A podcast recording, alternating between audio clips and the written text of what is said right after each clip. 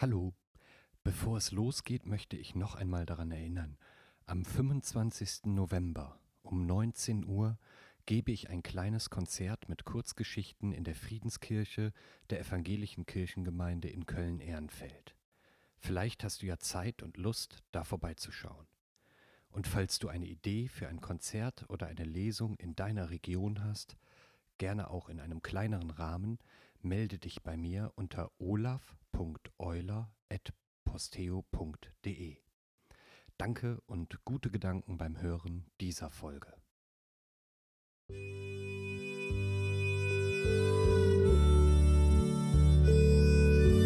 Liturgie der Taumelnden Folge 16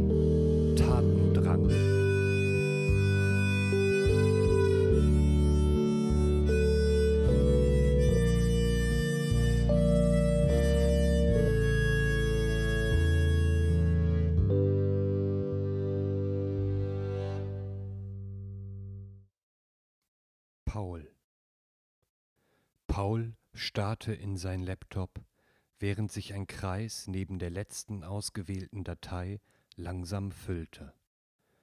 Dann kündigte ein leiser Ton den Abschluss des Ladevorgangs an und er fragte sich, ob er nun auf Senden drücken sollte. Er war auf der Seite einer renommierten Wochenzeitung und kurz davor, äußerst brisante interne Unterlagen seiner Dienstgeberin in einen anonymen Briefkasten abzulegen. Dieser Schritt würde sein Leben umkrempeln, zumindest wenn herauskam, dass er die Dokumente geleakt hatte. Da er sich zu den Vorgängen schon häufiger kritisch geäußert hatte, wäre der Verdacht für seine Vorgesetzte zumindest naheliegend. Es würde aber hoffentlich auch das Leben unzähliger Bürgerinnen nachhaltig erleichtern, wenn diesem Missstand nachgegangen und Gerechtigkeit geschaffen würde. Paul haderte trotzdem mit seinem Entschluss. In diesem Augenblick trat Esther von hinten an ihn heran und beugte sich über seine Schultern. Ich bewundere deinen Mut und deine Bereitschaft, die Konsequenzen dafür zu tragen. Jemand muss es tun, säuselte sie ihm zu. Paul kannte Esther schon nahezu sein ganzes Leben lang. Sie war ihm eine treue Gefährtin, wenn sie ihm auch meist nur zufällig über den Weg lief. An das erste Mal erinnerte er sich nur noch schemenhaft. Er war ungefähr fünf Jahre alt und mit seinen Eltern auf einer langweiligen Familienfeier. Er saß in seiner Festtagskleidung etwas abseits von der Gesellschaft an einem Fenster und schaute den tänzelnden Tropfen eines warmen Sommerregens zu. Ihn überkam Lust, hinauszurennen und in die Pfützen zu springen. Sodann bemerkte er Esther, die gerade dies tat und ihn zu sich winkte. Paul schaute sich um und versuchte unbemerkt durch die Terrassentür zu entweichen. Sie spielten Fangen, drehten sich an den Händen haltend im Kreis und genossen die kühle Erfrischung. Das anschließende Gelächter der anderen Gäste sowie die Rüge seiner Eltern blieben ihm natürlich auch in Erinnerung. Dies störte ihn aber irgendwie nicht, da die gemeinsame Freude über den Regentanz überwog. Seltsam, dachte Paul, dass es ihm weiterhin schwer fiel, über die mutmaßlichen Gedanken und Äußerungen anderer hinwegzusehen. Konnte er dank Esther schon so früh erleben, wie befreiend es sein konnte, an so etwas keinen Gedanken zu verschwenden.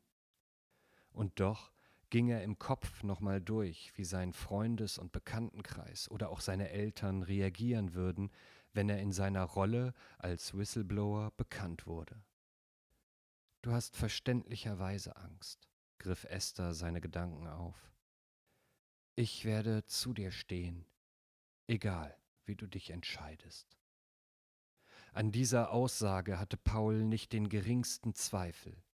Schließlich war es Esther, die ihm immer in schweren Zeiten beistand. Zum Beispiel, als seine Eltern ihn mit Anfang zwölf eines Abends relativ trocken und hölzern mitteilten, dass sie sich trennen würden, sein Vater umziehen würde und dies alles aber nichts mit ihm zu tun hätte. Er rannte aus ihrem Haus in die Dunkelheit des angrenzenden Waldes und verbarg sich in seiner Holzhütte. Er wusste es zwar schon lange und kannte ihre Streitereien, auch wegen ihm. Trotzdem traf ihn die Entscheidung wie ein Schlag. Er wäre am liebsten tot gewesen, während er in Esthers Armen lag und sie ihn tröstete und immer wieder versicherte, dass seine Eltern ihn lieben würden. Und sie war es auch, die ihn mit Anfang 20 in einer Lebenskrise während des Studiums bestärkte, seine bisher als selbstverständlich angenommenen Gewissheiten zu hinterfragen und neu zu sortieren. Sie ermutigte ihn, nochmal neu anzufangen und die Studienrichtung zu ändern. Sie hielt ihn in anstrengenden Arbeitsphasen wie der Vorbereitung auf das Examen dazu an, sich eine Pause zu gönnen und das Leben zu genießen. An anderen Tagen forderte sie ihn nahezu heraus, sich seinem kreativen Schaffensprozess voll hinzugeben. In all dem war Esther seine treue Gefährtin, so wie eine große Schwester stellte er sie sich vor. Ich werde zu dir stehen, egal wie du dich entscheidest. Wie erhaben, dass sie sich in alledem nicht aufdrängt und mir die freie Wahl lässt, dachte Paul, als er mit der linken Maustaste auf Absenden klickte. Ich danke dir für deine befreiende Inspiration zum Guten.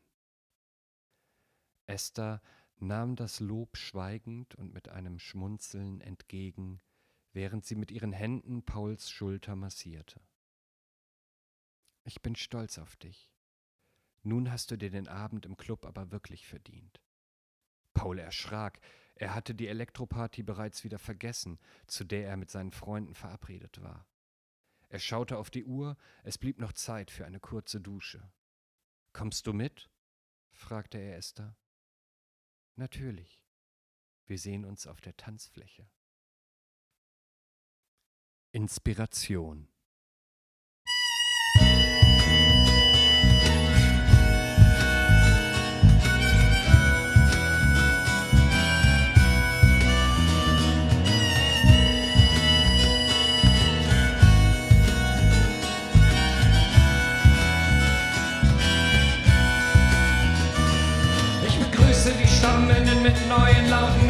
entzünde die glimmende Küsse, den Stein,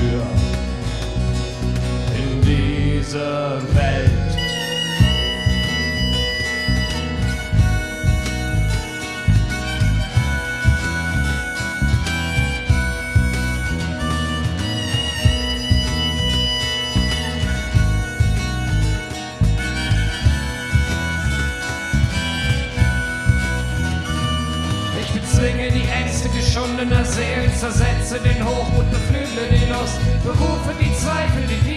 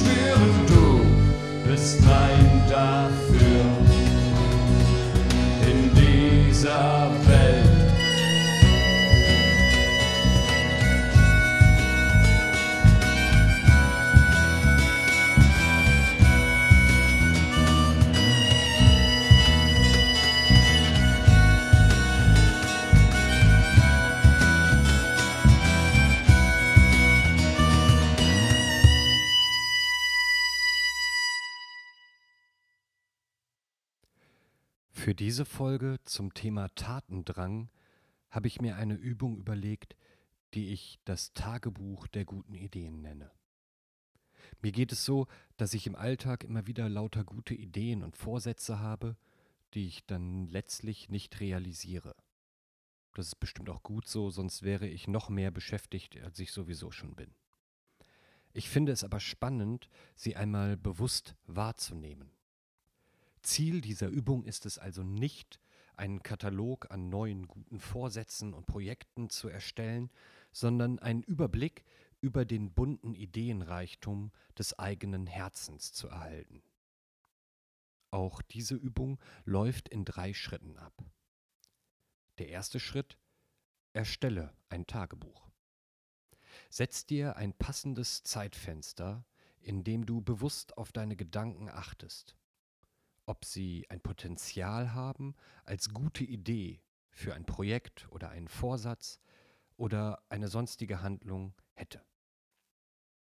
Das kann etwas Banales sein, wie sich endlich mal wieder mit einer Freundin zu treffen oder ein Engagement, ein Kunstprojekt oder die bewusste Veränderung einer Verhaltensweise. Sammle diese Ideen in einem kleinen Memo auf einem Zettel oder auf deinem Handy, schriftlich oder als Aufnahme. Wichtig ist, dass du das wertfrei machst. Wertfrei registrieren und aufnehmen, was, du, was dir so an Ideen kommt. Egal wie unrealistisch oder attraktiv sie dir erscheinen. Das Ziel ist es, die Fülle an Ideen und Optionen erst einmal wahrzunehmen. Schritt 2. Sortieren und Priorisieren der Ideen. Nimm dir nach dem Ablauf des Zeitfensters die Zeit, alle gesammelten Ideen zu sortieren und zu bewerten. Als zwei entscheidende Kriterien schlage ich dir die Realisierbarkeit und die Attraktivität vor. Die Bewertung könntest du einfach aus dem Bauch heraus anhand einer Skala, zum Beispiel von 1 bis 10 oder so vornehmen oder noch etwas gründlicher, indem du Indikatoren dir überlegst. Indikatoren für die Realisierbarkeit wären zum Beispiel, ähm, ob du das ohne fremde Hilfe umsetzen könntest, die Idee. Oder kann ich gegebenenfalls auf die notwendige Hilfe zurückgreifen? Oder erfordert es ein hohes Maß an Ressourcen, Zeit, Geld, Energie oder so? Indikatoren für die Attraktivität können neben dem persönlichen Interesse an der Realisierung auch Aspekte sein, wie ob es anderen nutzt oder eine Freude bereitet oder ob es dir grundsätzlich gut tun würde, es zu tun, auch wenn du jetzt nicht so wirklich Bock drauf hast.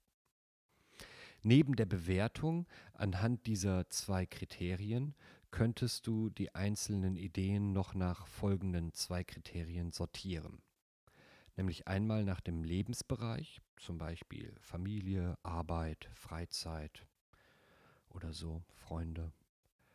Nach der zeitlichen Relevanz wäre das zweite Kriterium, also sind die Vorhaben, wenn, ja, wenn du sie realisieren würdest, äh, jetzt aktuell dran oder ja, ließen sich nur jetzt aktuell ähm, realisieren oder wäre das eher was, was du die, das nächste Jahr anvisierst oder innerhalb der nächsten fünf Jahre? Genau. Das Ergebnis ist nun eine Sammlung an wahnwitziger Ideen oder auch realistischer Ideen, die in verschiedenen Bereichen in ein, zueinander in Beziehung gesetzt werden können. Jetzt kommt der dritte Schritt, und zwar eine Visualisierung dieser Ideensammlung. In einem letzten Schritt kannst du die Ideen in einem Schaubild abbilden. Die Idee habe ich in einem Marketinginstrument der Boston Consulting Group übernommen. Um die Bewertung, also in diesem Instrument wird, äh, werden verschiedene Produktbereiche eines Unternehmens in einem Portfolio abgebildet. Uns geht es zwar jetzt nicht bei unserer Sammlung um die Vermarktung dieser Ideen, aber eine solche Abbildung kann uns helfen, die Vielfalt in, an Ideen vor Augen zu führen und auch, wo Zusammenhänge sind oder Verbindungen zwischen diesen verschiedenen Ideen. Das ist zumindest meine Intention dabei. Und zwar ähm, brauchst du zunächst ein Zwei-Achsen-Diagramm. Ich habe jetzt den Nullpunkt in die Mitte gesetzt, sodass es letztendlich vier Quadranten gibt. Die x-Achse kann die Attraktivität abbilden und die y-Achse die Realisierbarkeit. Falls du dir das jetzt nicht so genau vorstellen kannst, das Titelbild zur Folge bildet meine Darstellung des Diagramms ab. Nun werden die einzelnen Ideen entsprechend ihrer Bewertung den passenden Quadranten zugeordnet. Bei mir sind unrealistische und weniger attraktive Ideen im Quadranten unten links.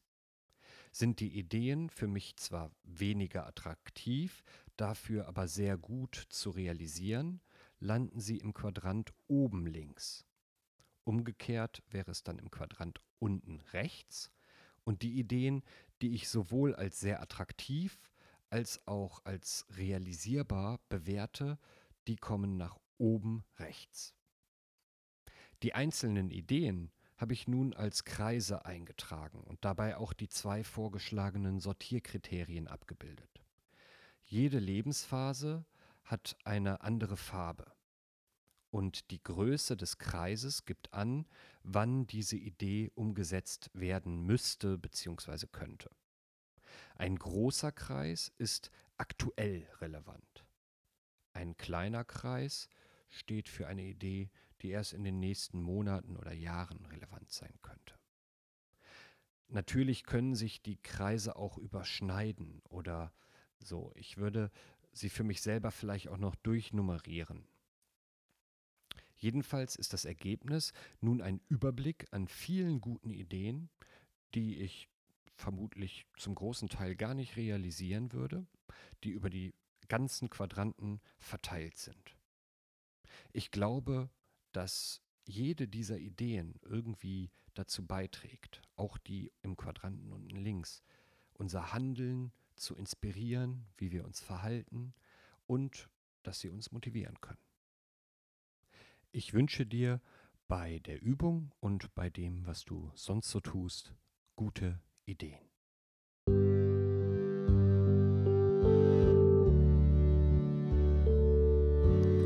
Das war die 16. Folge der Liturgie der Taumelnden. Ich danke dir für dein Zuhören. Gib mir gerne eine Rückmeldung deiner Gedanken zur Folge. Du erreichst mich per E-Mail unter olaf.euler.posteo.de. Du kannst mich auch gerne unterstützen, indem du mir eine Bewertung bei deinem Podcast-Anbieter hinterlässt. In drei Wochen erscheint dann die vorletzte Folge dieses Podcasts. Bis dahin, adieu.